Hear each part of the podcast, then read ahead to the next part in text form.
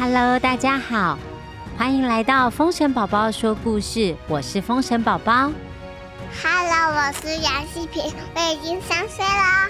今天我们要讲的故事《日月团传说》。今天我们要说的故事是《日月潭传说》，一定要听啊！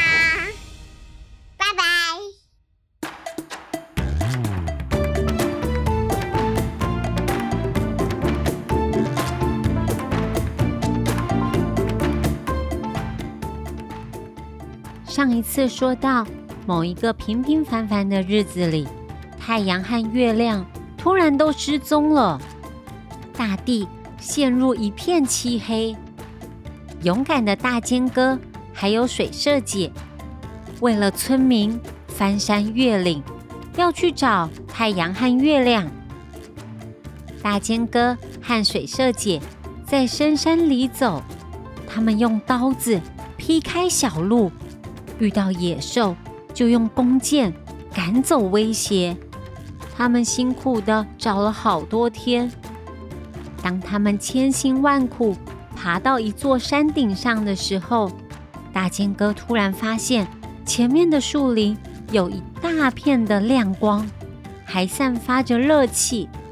水社姐和大尖哥悄悄地穿过树林，发现亮光。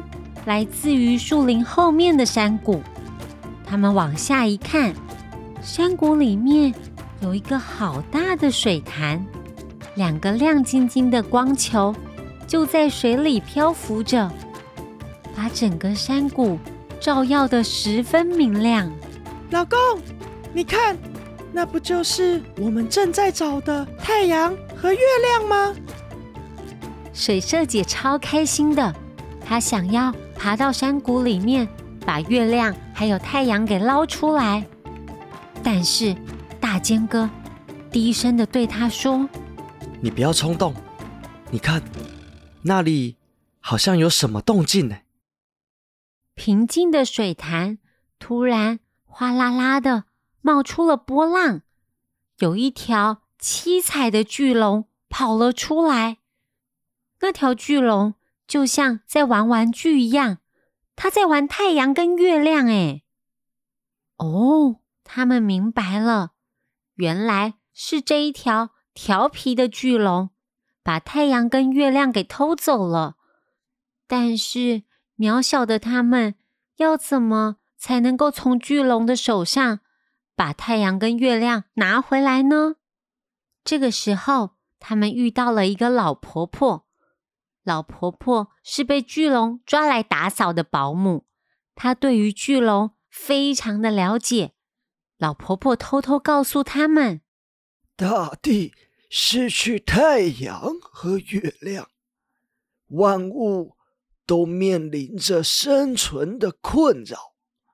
但是天无绝人之路，在阿里山上埋着巨龙的克星。神奇金剪刀，如果你们可以找出那把神奇金剪刀，就能制服巨龙。大尖哥二话不说，带着水社姐前往嘉义的阿里山。他们在山里挖了三天三夜，终于找到金光闪闪的神奇金剪刀。他们带着宝物回到大水潭旁边，巨龙正抱着太阳还有月亮，他在睡午觉。大尖哥用尽身上的力气举起金剪刀，和水社姐一起将金剪刀丢向巨龙。金剪刀飞了起来，吓得巨龙从睡梦中跳起来。他最怕的。就是这个声音了。巨龙跑到东边，金剪刀就飞到东边；它跑到西边，金剪刀就跟着跑到西边。最后，巨龙惨叫一声，身体就变成了一颗龙珠。太好了，终于可以把太阳和月亮拿回来了。可是，要怎么把太阳跟月亮？送回天上呢？老婆婆告诉他们一个方法，但是如果按照这个方法做，他们两个就无法再变回原来的样子。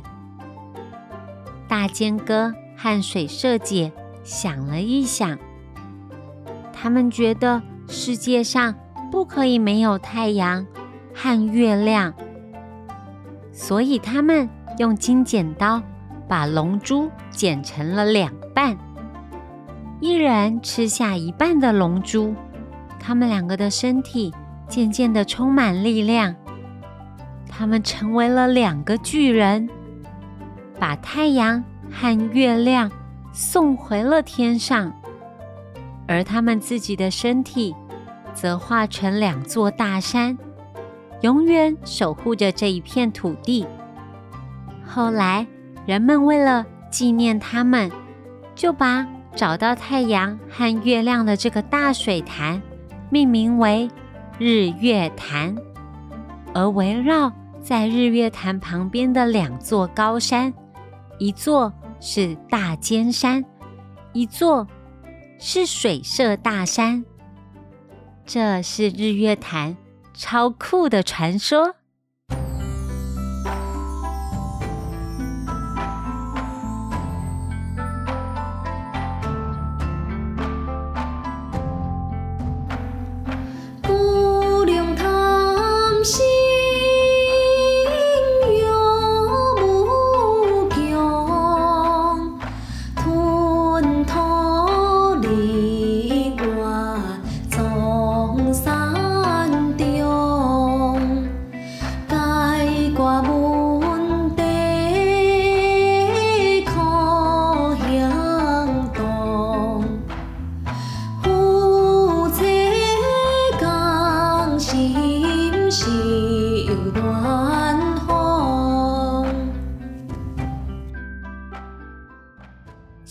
你们喜欢，再见，拜拜，拜拜拜拜拜拜拜拜拜拜拜拜拜拜。